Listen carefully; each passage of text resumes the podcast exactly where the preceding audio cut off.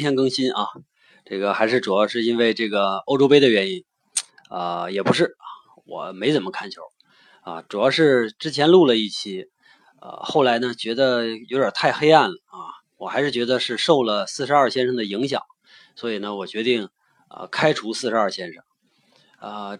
接着说 欧洲杯啊，这届欧洲杯我依然是挺意大利啊。自从一九九四年以来，我就一直是这个球队的球迷啊。所以无论他多烂啊，我都真心的希望这个球队能夺冠。当然是极其渺茫哈。今天呢，咱们聊英国电影，继续聊英国电影，聊年轻人的电影啊。我们知道电影哈是分很多类型的，是吧？那什么类的电影是专门拍给我们年轻人看的呢？啊，大概有这么几个啊，比如说。偶像片啊，里边全是帅哥美女啊。有的同学说：“你看，我的父母也在看偶像剧，是吧？”啊，没事儿朋友啊，这没关系，这只能说明你的父母呢现在也很年轻啊。这个除了偶像片以外呢，还有专门的那种青春片啊。这个青春片呢，就是演那种年轻人怎么挥洒热血、追逐梦想的那种电影啊。这是第二个类型。还有就是恐怖片啊，可能说，哎，这恐怖片应该是全年龄段的吧？啊，是，大概上可以这么讲啊，是全年龄段的，但是确实存在着那么一部分恐怖片是专门拍给我们年轻人看的，啊，因为他们大多数呢都是打着那种恐怖的幌子，他来说别的事啊，尤其是我国的恐怖片是吧？啊，最后一个呢，那就是啊岛国的片儿啊，啊，这个是上了年纪的人是看不动了是吧？所有这些啊，我上面说的这四种啊，它都是。主打青春消费的啊，所以这些电影呢拍出来之后，必须得让年轻人看得懂啊，看了高兴啊，看完了之后呢，还得有幻想哈，可以跟别人白话啊，得有这样的一种感觉。咱们今天聊的这个电影啊，这几种类型都不算啊，但它但它绝对是拍给年轻人看的啊，也非常难找到一个类型去界定这个电影。这个电影是啥呢？啊，就是被奉为经典的《猜火车》。啊本来预期这个电影是要在以后去讲的啊，但是我觉得上一期讲完英国电影之后，特别适合讲这个题材啊，所以呢，就今天拿出来讲了啊。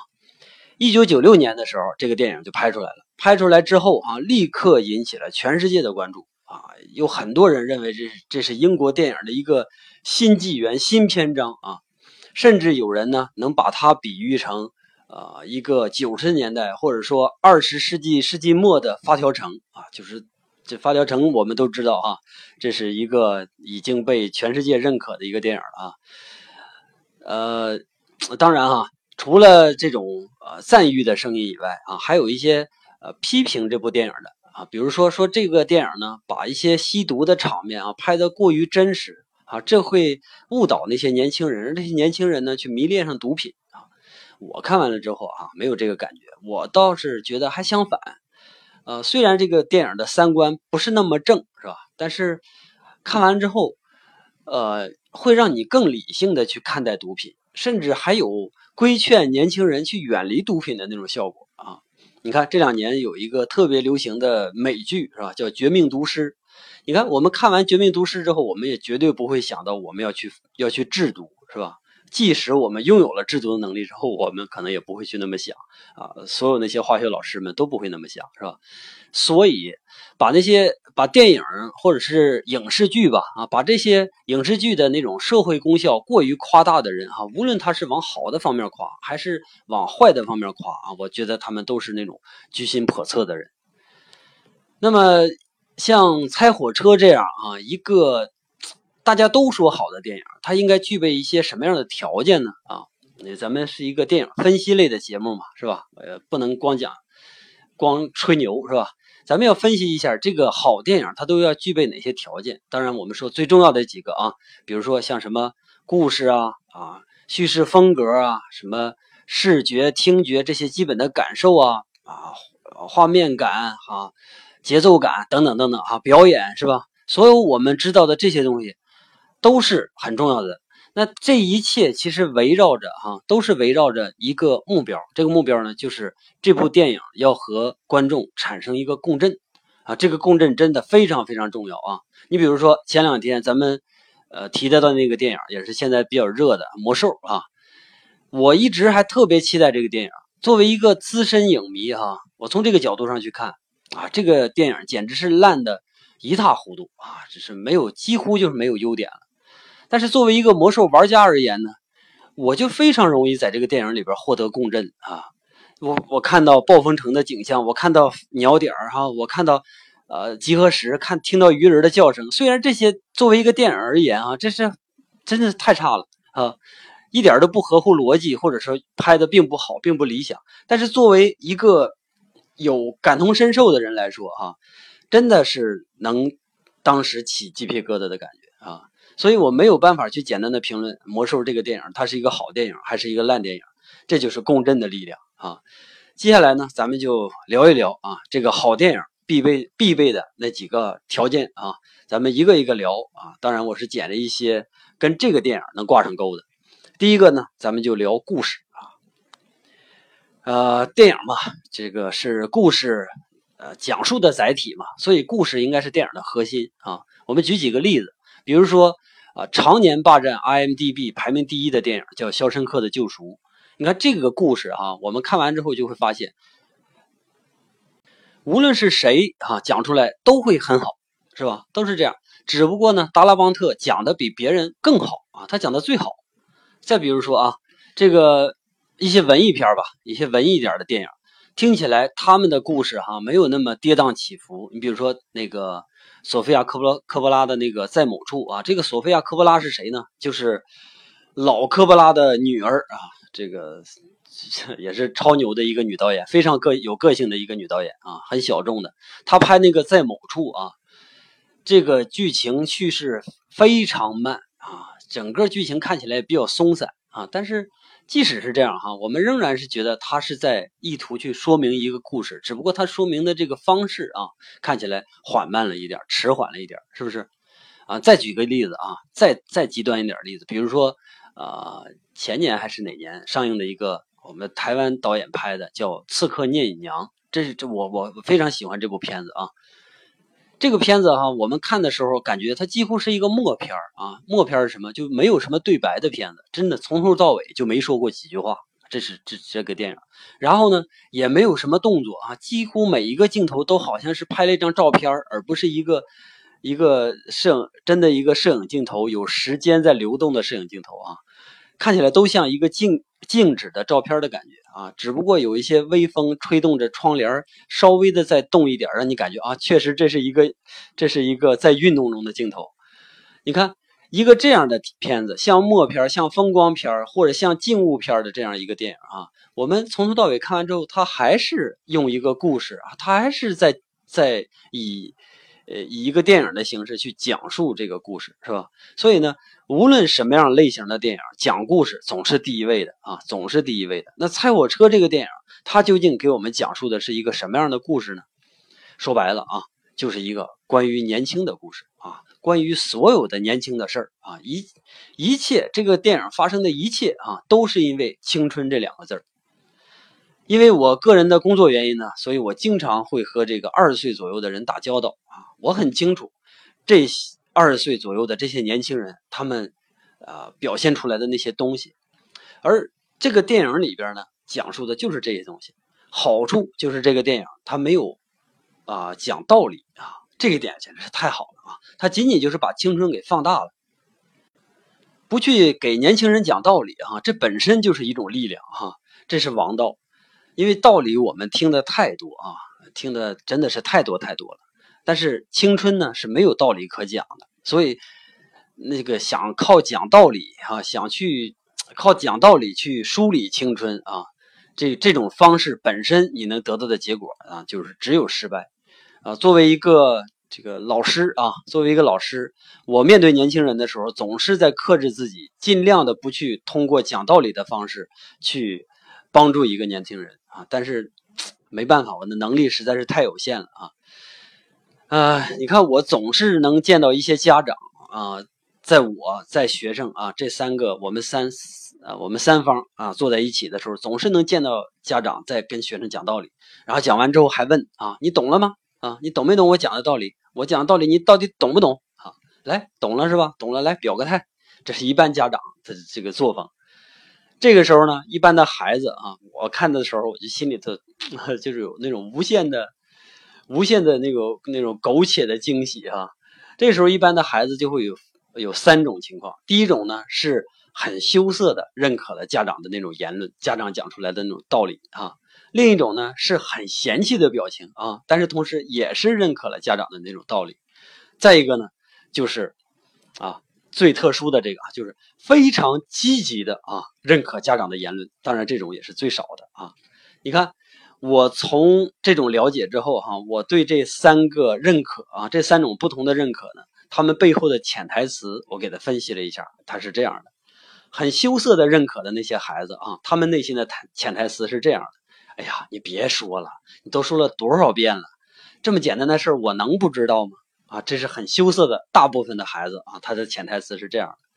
那是面露嫌弃的那些孩子，他们的潜台词是什么样的？是，哎呀，别说了，你丢不丢人呢？你好好过好你自己的就得了呗。这是嫌弃的那帮孩子。那表现的很积极的，哎，太对了，嗯，很对，很好。这样的孩子他是什么样的呢？一般他的潜台词是这样。好，好，好，你懂个屁呀！你个傻逼，你赶紧把钱给我掏出来，赶紧同意让我晚上出去住，你赶紧给我根烟抽吧。你看，这是三种孩子完全不同的那种那种内心，而且这个这个绝对不装假哈，这是经过我和无数个家长和孩子的这种呃肉搏之后才能才能得到的这种结论啊，绝对没有装假。所以你看啊，嗯，这个这个。道理哈，怎么怎么说它都是没用的啊！从我的各种理解之后啊，我觉得如果对待我们的孩子，你在最好在十二岁之前就把能讲的道理全给他讲了啊，这才是王道。十二岁之后就再也不要跟他讲道理，你讲的每一句道理都有可能变成他厌恶你的一部分。一个不讲大道理的电影啊，听起来就让人喜欢。里边讲了一群年轻人，一群无所事事的年轻人啊，他们都是坏孩子，我们都喜欢害孩子，是吧？因为坏孩子好玩啊，当然也有很大几率玩坏。这群坏孩子呢，用吸毒、用性、打架、恶作剧去抗争这个无聊的世界，看起来他们的身影特别的熟悉啊。我身边的小朋友们和他们一模一样啊，包括我曾经的啊，一模一样，然后活得像好像是奴隶一样啊。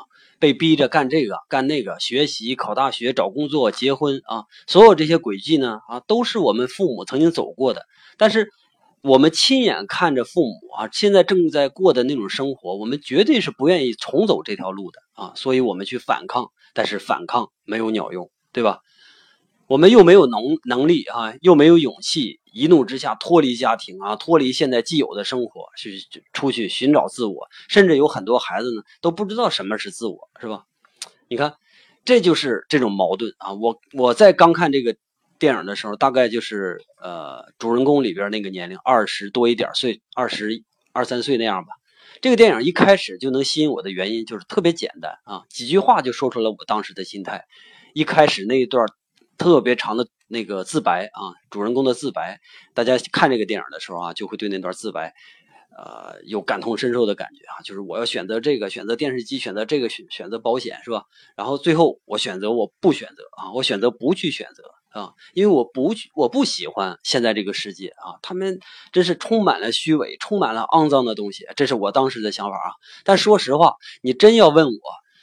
咱们这个现实世界到底哪儿虚伪哪儿肮脏啊？哎，我还真就说不出来。我那时候可能你要问我的话，我可能唯一能说的就是电视里报道的那些负面的东西，或者说生活里边的一些小小的不愉快而已。但即使是我毫无目的的这种厌恶哈，但是我对这个世界还真的就是那种那种歇斯底里的抵抗。然后我真的是厌恶那种我必须去做的那些我觉得毫无意义的那些事儿，是吧？在这个电影里边，《猜火车》里边，哈，那个主人公小马啊，他去戒毒的那一段，我觉得描写的、描绘的非常非常好。在他戒毒的那种痛苦中啊，他意识里边出现了他所有的厌恶和恐惧，里边有死去的孩子，有入狱的毒友，有未成年少女，还有那个恶棍啊，恶棍在被窝里边的威胁，还有那种没完没了的电视节目。你看，正好他父母在在那个电视节目里边做着他们父母那种发发财梦，是吧？你看。他从内心里头去瞧不起他的父母。这当然不说明他呃不爱他们啊，他爱他们，但是仍然啊不能阻止他瞧不起他的父母。我们从小到大哈被灌输的那些价值观，然后到现在啊，这现实世界对我们年轻人的那种吝啬啊，再加上我们身体里边那种没处释放的荷尔蒙，所以这种青春呢，就必然会变成这个样子。我那时候特别喜欢摇滚乐啊，然后到处去泡姑娘，然后读王朔、读赛林格，然后把自己伪装成一个坏孩子，和另一群坏孩子在一起，然后。晚上的时候呢，拿着手喷漆到处去涂鸦、砸商店的玻璃，甚至还到大广场上去偷人家的大气球。你像这些事儿，有的时候毫无意义，真的是毫无意义。反正我做的、愿意做的所有的事儿啊，只要是他愿意呼应我，我就愿意去做。其他的事儿我一概不感兴趣，一概不喜欢。在电影里边啊，有这么一句话叫：“如果维生素违法的话，那我们就我们就吸维生素啊。”就是不光是吸毒，我们做的事儿并不仅仅是因为吸毒过瘾，而是我们除了满足我们这种基本的欲望以外，我们一定还有一个额外的，那就是满足我们自我意识那种觉醒、那种强烈的需求，是吧？我们要满足两个东西，并不仅仅是最基本的那个需求，对吧？还有那另外一个更大的青春的需求。我估计大多数人吧，都会经历过同样的这种青春，是吧？只不过有人极端一些，有的人呢平和一些。你看极端一些的呢，就像何勇啊，何勇唱的《我们生活的世界就像一个垃圾场》，是吧？这是何勇唱的。平和一点的呢，就像后来的窦唯啊，窦唯那时候说：“哦，乖，你们应该乖乖听话，是吧？”这是窦唯。但是青春是一个有时效性的东西啊，很容易过期。窦唯呢，现在变成了一个中年大叔。骑着自行车没事喝茶做音乐是吧？过着那种非常穷苦的生活，我们很难想象一个曾经风光无限的人现在能过这样的生活是吧？何勇呢？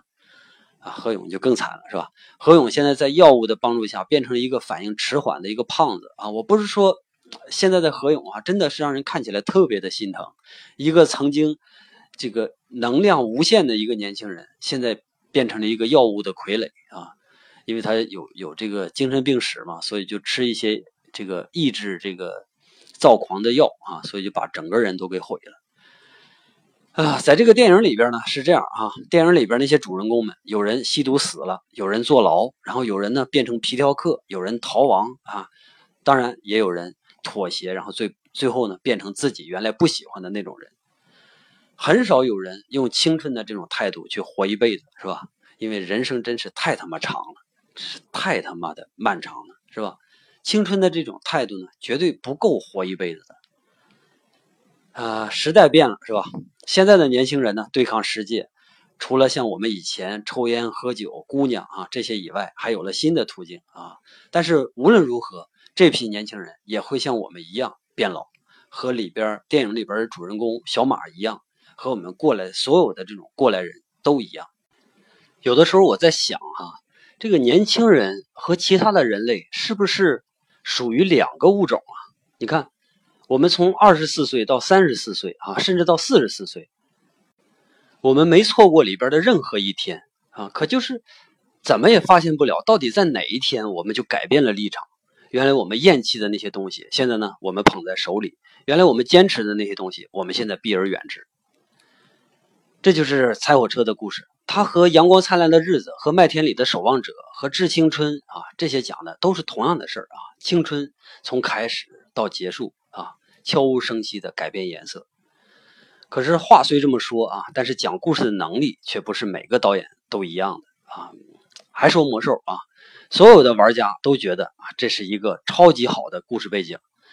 可是就这样啊，这么好的一个故事，居然真的就能给你拍烂了啊！你看着就只能干着急。在看第二遍的时候，我真的都想给暴雪写信了，干脆下一步让我来拍得了。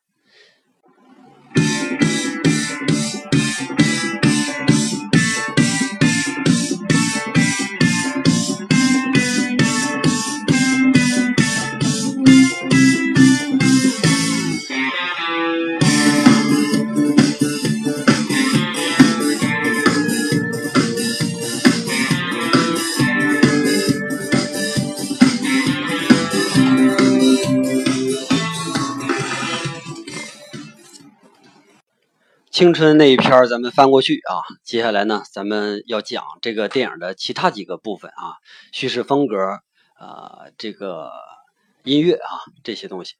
先说叙事风格啊，叙事风格是和这个故事相辅相成的这么东西。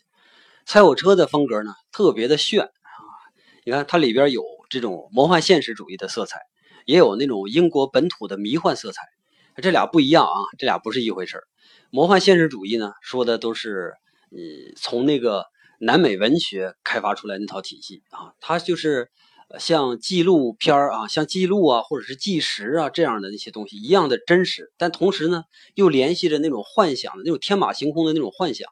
你像啊，这个《百年孤独》是吧？像这样的东西啊，它是这种魔幻现实主义题材的这个这个起始。那么。呃，除了《百年孤独》以外呢，还有后来德国的这个《铁皮鼓》那个三部曲哈，还有我们国内的莫言啊，据说也是这个流派的。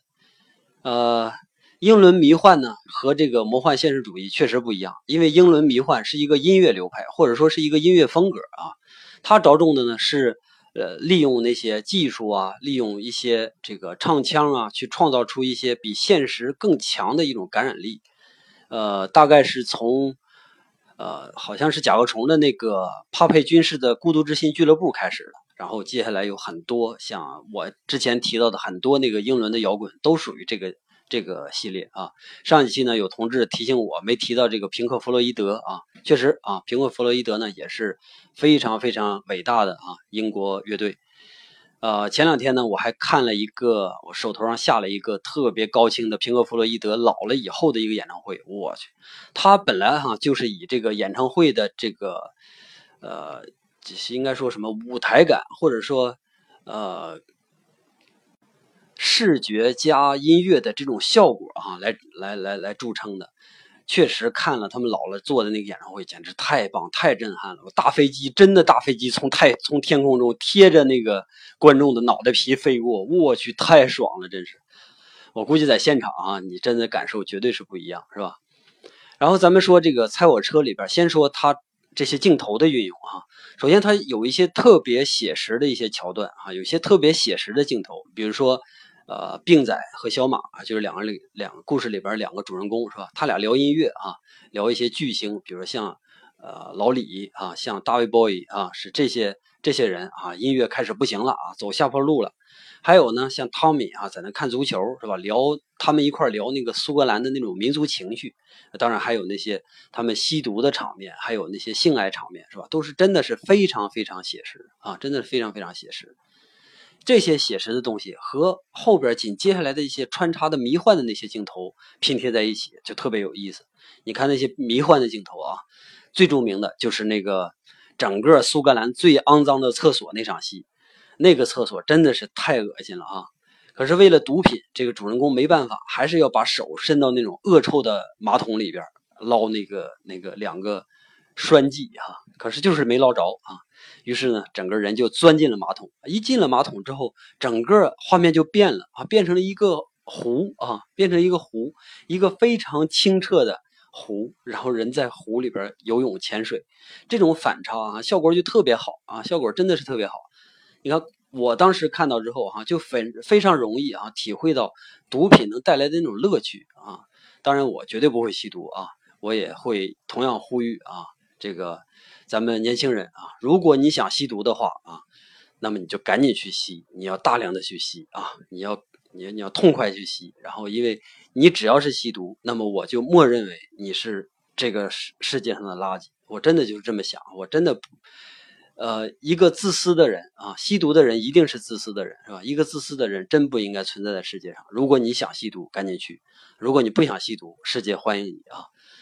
那你看。在我们不吸毒的同时，用这个影片的这种啊，这种怎么说？这种视觉上的效果哈，这种反差给我们带来了吸毒的那种乐趣哈。我们精神上受到了一种呃类似的，可以说是替代性的震撼。这段的那个呃这段戏的那种配乐也是超级的准确啊。一会儿咱们再专门聊音乐。还有一个场景呢，是主人公啊在戒毒的。呃，产生幻觉的那场戏，刚才我们也提到了啊。他那场戏里边那个房间啊，一会儿变得特别长，特别狭长，一会儿呢又变得特别的局促。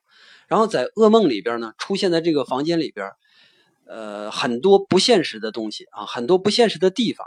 你比如说天花板上爬着的那个死婴啊，坐在门框上的他那个哥们儿啊，被关在监狱里边那个哥们儿，还有被窝里边他一个单人床啊，一个单人床在被窝里边出现的那个那个混蛋那个恶棍啊。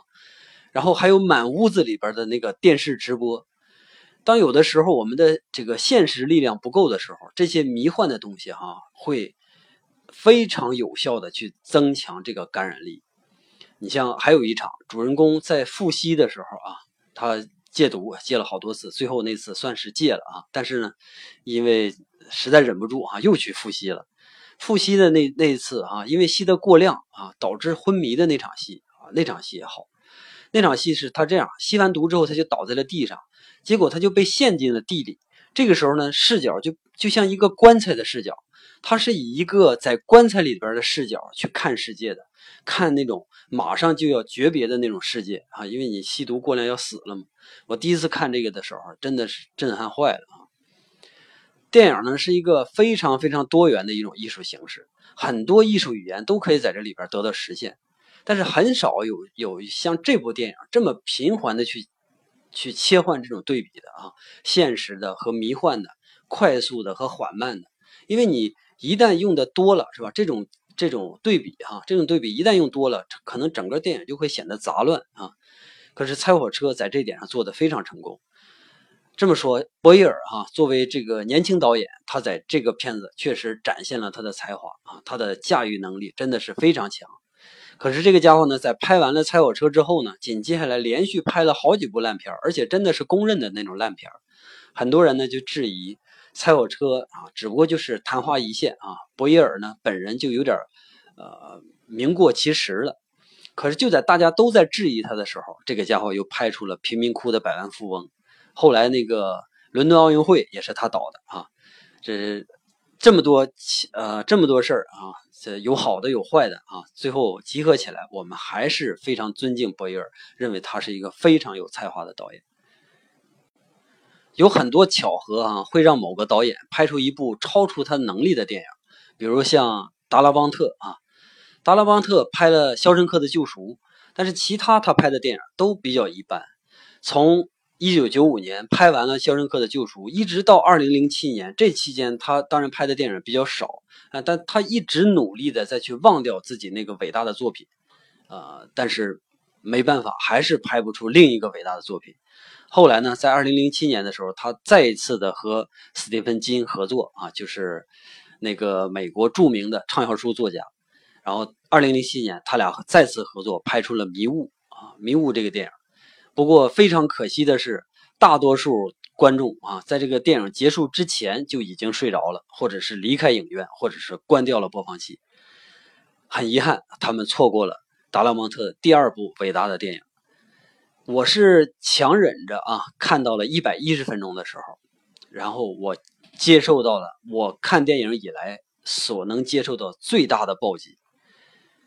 如果咱们的听众里边有人要去看这部电影的话，我请求你一定要坚持把电影看完啊！这绝对是一个比大众评分要好的多太多的一个电影。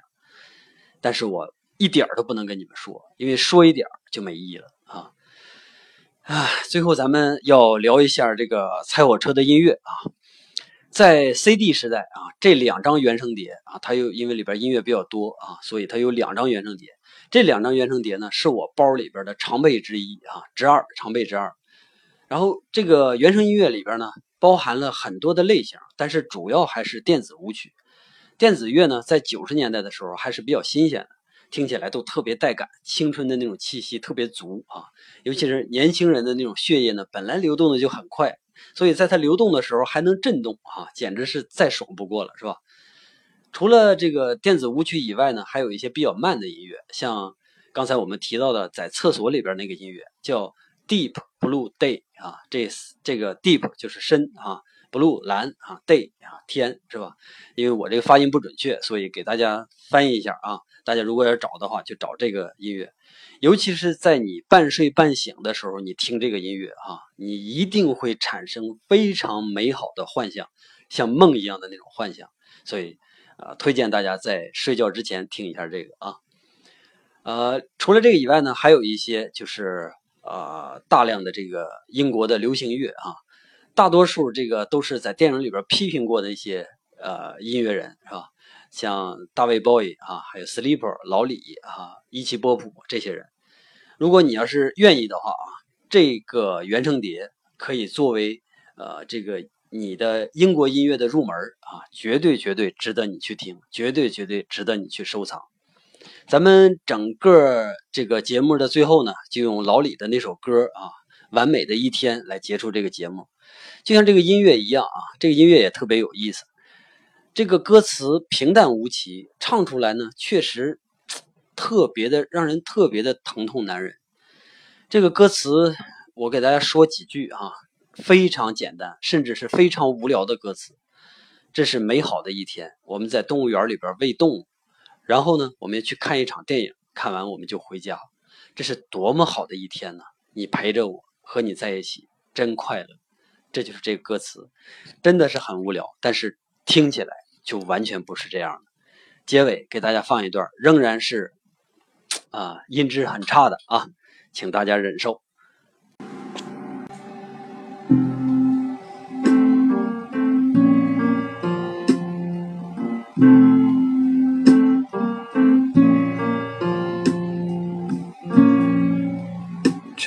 A perfect day. drink sangria in the park. And then later, when it gets dark, we go home.